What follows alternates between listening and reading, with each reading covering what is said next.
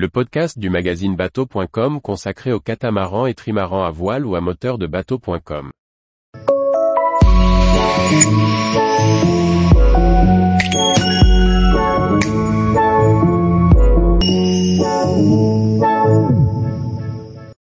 Traverser le rail d'Ouessant avec son voilier, les règles à connaître et les pièges à éviter. Par François-Xavier Ricardou. Le rail d'Ouessant, c'est un peu comme une autoroute de la mer. Pour les plaisanciers qui veulent traverser un DST avec leur bateau, c'est une expérience à la fois excitante et délicate.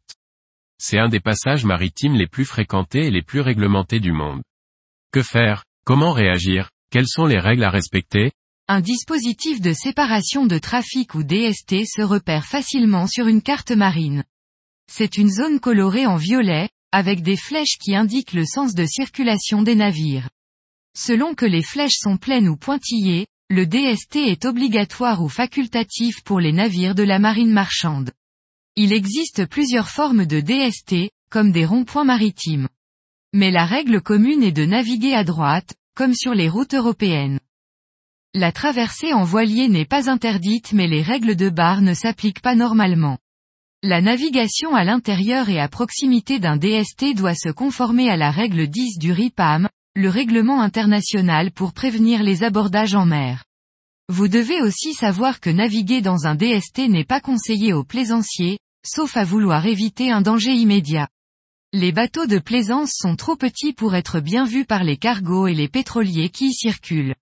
Le risque est de passer inaperçu et de provoquer des accidents, d'autant plus si vous n'êtes pas équipé d'un transpondeur AIS. Quand vous traversez un DST, vous devez être encore plus attentif qu'à l'ordinaire et surveiller en permanence ce qui se passe autour de vous. La vitesse des cargos dépasse facilement les 13 nœuds. Vous devez aussi garder votre VHF allumé et à l'écoute, sur le canal 16. Le rail d'Ouessant est sous contrôle du Cross Corsen Ouessant Trafic. N'hésitez pas à le contacter pour lui faire part de vos intentions.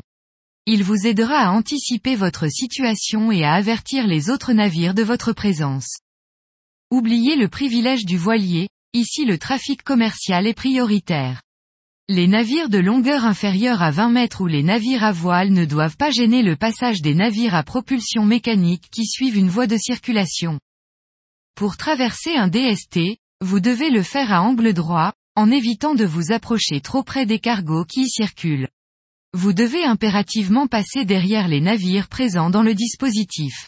Pas question ici de louvoyer, si ce n'est pas possible, il faut mettre le moteur au risque d'être sermonné par les autorités et de recevoir une amende. Tous les jours, retrouvez l'actualité nautique sur le site bateau.com.